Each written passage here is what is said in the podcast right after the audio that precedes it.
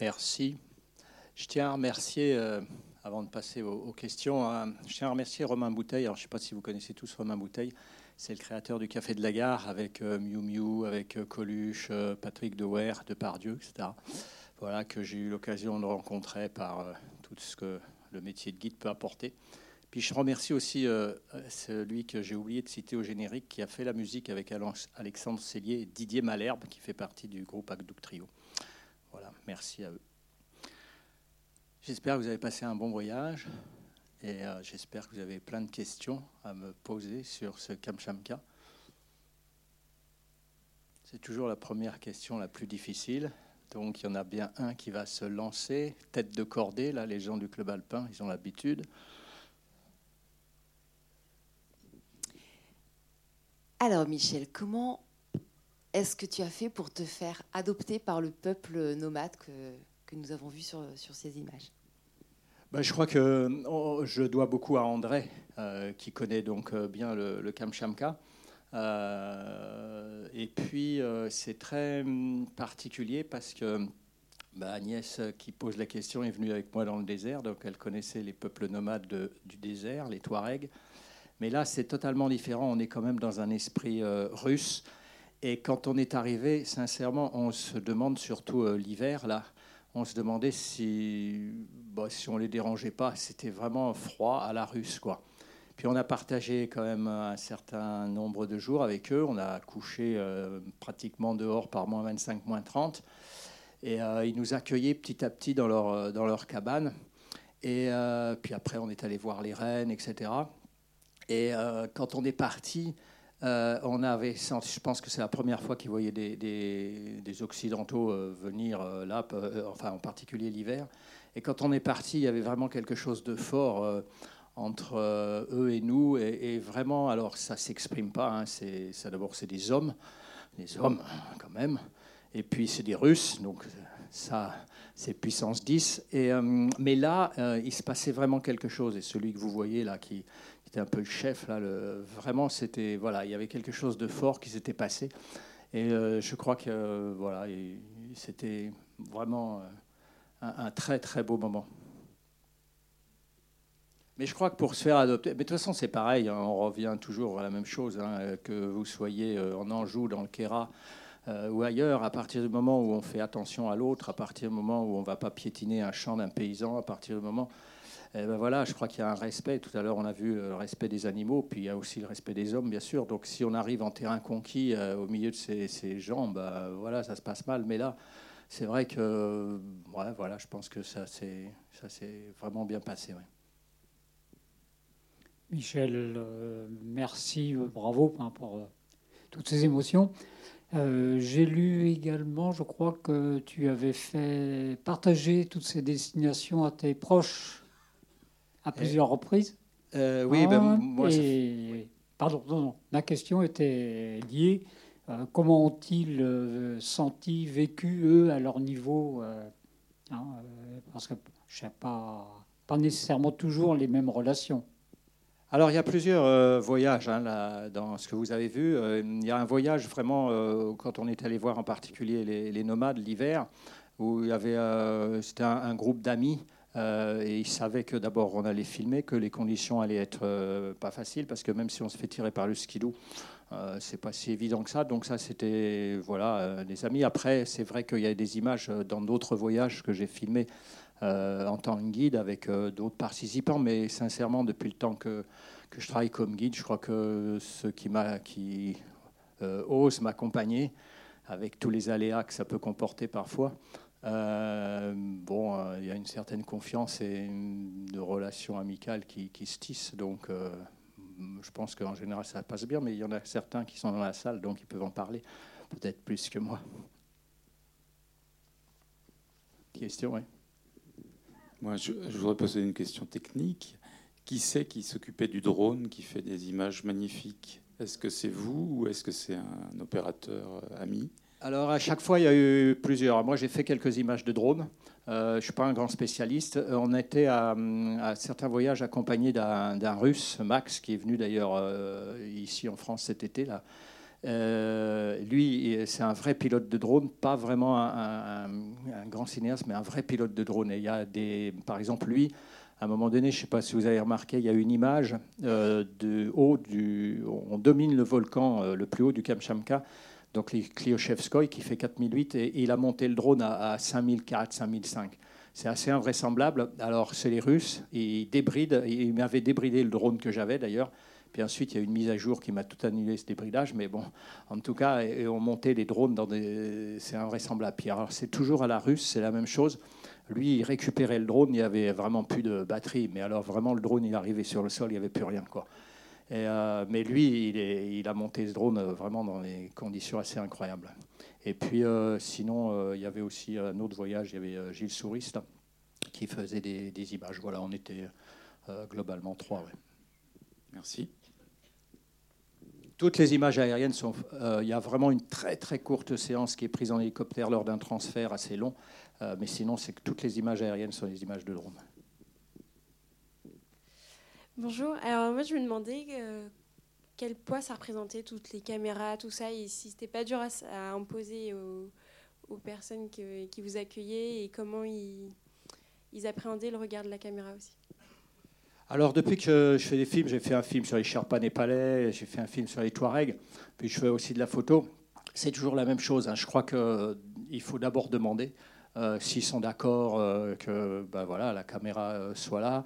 Ils sont d'accord pour être filmés. Hein. Donc, ça, c'est André qui s'en occupait, en particulier chez les nomades. Donc là, ça ne les gênait pas. Ils savaient aussi qu'on venait faire un film. Euh, et puis après, bah, il faut savoir être discret. Alors après, euh, alors voilà, après vous avez maintenant des petites caméras, des petites Sony qu'on avait qui sont vraiment euh, petites. Et, par exemple, il y a des fois, il faut bien savoir que dans le film, rien n'est joué. tout a été pris dans, la vie en général. Même quand André chante, il chantait quand il en avait envie. À part à Saint-Pétersbourg, la première chanson où bon là, il est dans son appartement et on, a vraiment mis en scène. Mais le reste s'est pris vraiment euh, comme ça. Et donc, euh, quelquefois, moi, je posais simplement la caméra. Et puis elle tournait à un moment donné quand il chante dans le refuge avec Valentina, cette jeune fille qui est, superbe. Eh ben, euh, tout le monde était parti, il n'y avait plus personne. Moi, j'étais en train de lire dans un coin. Et puis ils se sont mis à chanter tous les deux. Et après, bah, voilà, j'ai posé la, caméra et, et, ça ne les gênait pas. Donc voilà, c'est toute une approche, euh, mais en fait, on y passe du temps. C'est-à-dire que si on arrive, puis on reste un jour, on filme et on repart, vous ne pouvez pas avoir les mêmes choses. Là, on y a passé du temps quand même. Il y a beaucoup, beaucoup d'images qui ont été faites. Et voilà, et les nomades, après, ça, voilà, la caméra est là et, euh, elle ne dérange pas. Euh, quant au poids, oui, ça, c'est un peu lourd parfois. Euh, parce que là, on avait pas mal de. On avait, euh, en particulier l'hiver, hein, on avait, euh, je ne sais plus combien, on avait drones, deux drones, on avait deux petites Sony, et puis moi j'avais, un, pour les spécialistes, un, un EOS 5, un EOS, je ne sais plus combien d'ailleurs. Bref, avec les objectifs, non, c'est lourd tout ça. Oui. D'autres questions?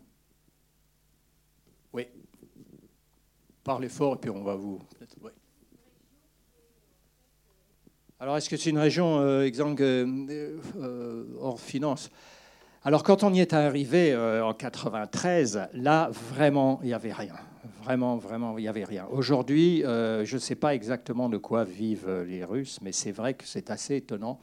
En 15-20 ans, cette partie du Kamchamka, cette partie de la Russie s'est développée incroyable. Alors, il y a le crabe, il y a le saumon, c'est une véritable industrie. Euh, ensuite, bon, il y a quand même pas mal d'administration. Et puis maintenant, le tourisme s'est développé. Mais le tourisme, il reste vraiment, euh, allez, je dirais 15 juillet, 15 août, euh, autour de Petropavlovsk. Et là, il y a pas mal de, Chinois, de Sud-Coréens, de Japonais qui viennent. le volcan qu'on a gravi en ski, là, j'ai gravi plusieurs fois en ski, la Vatcha, qui est vraiment au-dessus de Petropavlovsk. L'hiver, il n'y a vraiment personne. Moi, j'ai jamais vu personne. Euh, l'été, euh, vous avez euh, du monde, on se croirait au Mont Blanc. Bon, ceci dit, ça s'étale parce que c'est de grosses dénivelés quand même. Enfin, voilà, il y a du monde. Donc, vivent, il y a du tourisme. Et puis ensuite, eh bien, c'est les mystères de l'économie russe que je n'ai pas vraiment complètement compris. mais vous retrouvez à Petropavlovsk un certain nombre de Porsche Cayenne et, de grosses Audi. Je ne sais pas comment ils font parce que le salaire des profs, c'est à peu près 500 euros par mois. bon, voilà, donc c'est un mystère et, voilà, je ne sais pas. Ça, je ne peux pas vraiment répondre. Mais en tout cas, voilà, ils ont de quoi vivre. Il faut vraiment imaginer la Russie comme un pays assez étonnant pour nous. Hein, et c'est à l'image de tout ce qu'on connaît. Si vous connaissez un peu de la littérature russe, euh, tous les romans, Tolstoï, etc., des gros pavés, euh, euh, guerre et paix, etc., la musique russe, c'est les grands espaces, etc., c'est vraiment un pays de la démesure. Et tout est comme ça. quand on se balade là-bas, au Kamchamka, vous allez dans des endroits totalement interdits, mais en fait, ce qui est interdit en Russie, ça pose aucun problème. Quoi. Vous y allez. Euh, voilà, il suffit juste de contourner un poste de gendarmerie qui n'existe plus. Et, puis euh, voilà, donc c'est tout un peu une démesure qui est assez, assez étonnante pour, euh, pour nous. D'autres questions? Oui? Non, pas du tout. aucune autorisation pour filmer a, été demandée. Hein. vraiment, je crois que ça pose pas de problème questions? Oui Alors, les images de volcans ont été prises euh, en 2013, il y a quand même euh, quelques années. Il y a une image. Euh, alors, après, il y a des images aussi. Il y a plusieurs éruptions. Hein, et à un moment donné, vous voyez une grande coulée de lave. Ça, c'est en 2013. Et à un moment donné, vous la voyez figée. Donc, ça, c'était au mois de septembre 2018. voilà, c'est le film. Il y a des images de plusieurs, plusieurs, plusieurs années. Non, il n'y a pas. Là, ils exploitent rien du tout, là. Euh, non, il n'y a vraiment aucune exploitation sur, euh, sur ces volcans. Il n'y a vraiment personne. Hein. Quand vous allez vers le nord, là, euh, été, hiver, il n'y a vraiment, vraiment personne. Hein. En plus, réellement, c'est interdit aux Occidentaux d'y aller. voilà, au Chivilouch, on est allé, toute la partie où vous avez la forêt brûlée, là, c'est strictement interdit d'y aller parce que d'abord c'est globalement euh, dangereux parce que c'est un des volcans au monde, un des volcans les plus dangereux au monde. C'est-à-dire que les vulcanologues, les, Russes sont vraiment spécialistes de, des volcans, de la vulcanologie, de la géophysique, etc. Euh, et euh, par exemple, quand on y est allé en 93, il y avait Sacha Lander qui nous avait accueillis là-bas, qui était un grand spécialiste, lui, partout aux États-Unis. Et les Russes sont assez pointus sur tout ce qui concerne les volcans. Et, en fait, là, ils sont incapables de prévoir une éruption du, du. Euh, ça explose vraiment d'un coup. C'est un des rares euh, volcans qu'ils n'arrivent absolument pas à, savoir ce qui va se passer. Et là, vous avez ces nuées ardentes là, qui, montent vraiment très haut. Moi, j'ai vu les photos. Et puis, vous voyez une photo tout au début du film. C'est absolument gigantesque. Donc là, c'est strictement interdit d'y aller. Alors, vous allez me dire pourquoi on y est allé parce qu'on euh, a une bonne étoile et, que voilà, on y va quand même, mais bon, voilà. Oui. Est-ce que le livre d'Olga euh, s'est imposé euh, au début du film, enfin de la de montage du film, ou tu as eu l'idée plus tard? Non, avant de faire le film, j'avais presque écrit les textes. Ouais. Ça veut dire que en fait, les textes euh, j'ai vraiment bâti le film autour de, des textes que j'avais faits. Euh, bon, pas tous après, parce qu'on les aménage évidemment en fonction des images, mais j'avais vraiment cette idée en tête. Quand j'ai connu André, euh, parce que évidemment, moi je lui ai demandé s'il était d'accord pour faire un film, parce que je le filme quand même, donc s'il n'était pas d'accord, c'était difficile. Et voilà, donc il était d'accord. Et puis c'est après que je crois que c'est j'avais fait un voyage au printemps, on avait parlé, et puis le premier voyage, eh bien, ça a été en septembre, là, quand on a filmé l'automne.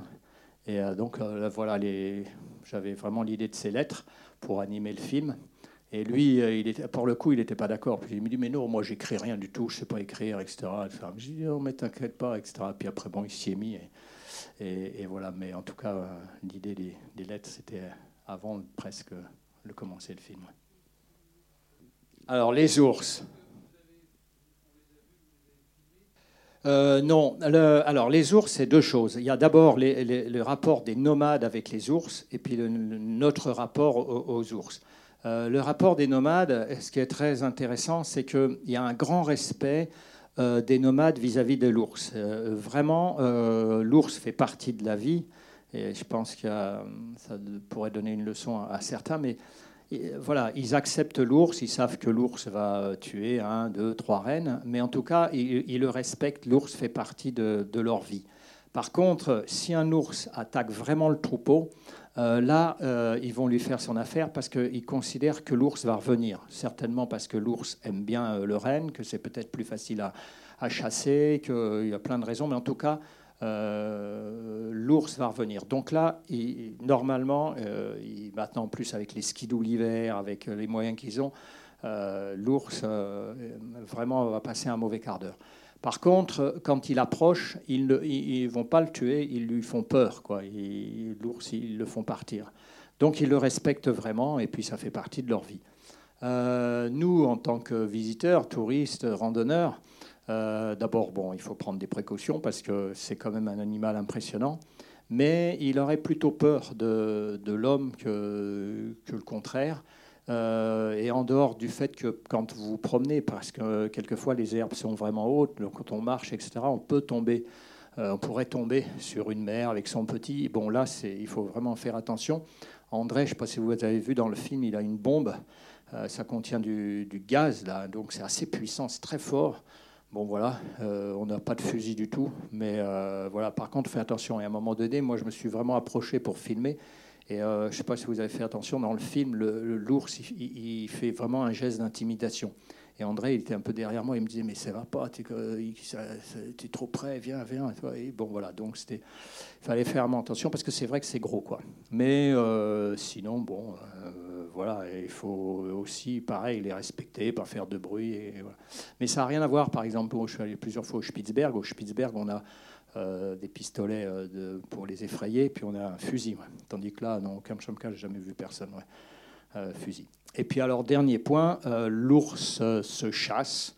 par, bah, voilà, il y a des parties du Kamchamka où on peut chasser l'ours, et il y en a certains qui viennent chasser l'ours en hélicoptère. Je crois que c'est 15 000 dollars la tête. Bon, voilà. Après, je n'ai rien à dire là-dessus, moi. Alors les nomades, je ne sais pas, parce que André, je ne sais pas euh, s'il les a présentés. En tout cas, tous les Russes qui étaient avec moi, là, euh, André, tout ça, ils l'ont vu. Euh, les nomades, je ne sais pas. Ça, je sais pas. Il est sorti il n'y a pas longtemps. je ne sais pas. André a pas mal de DVD, mais je ne sais pas s'il a présenté ça là-bas aux nomades. Le film des Touaregs, on leur avait présenté, mais là, je ne sais pas encore. On va, ça sera fait, hein, mais là, je ne sais pas s'ils l'ont vu encore vraiment là. Alors les nomades euh, en Russie, en fait, il faut bien savoir, on parle là de, nomades. Dans, au Kamchamka, vous avez deux populations de nomades. Vous avez les Évènes qui sont au sud et puis les Koryaks qui sont plus au nord. Les Koryaks euh, sont certainement plus nomades, mais moi, j'y suis pas allé que les Évènes.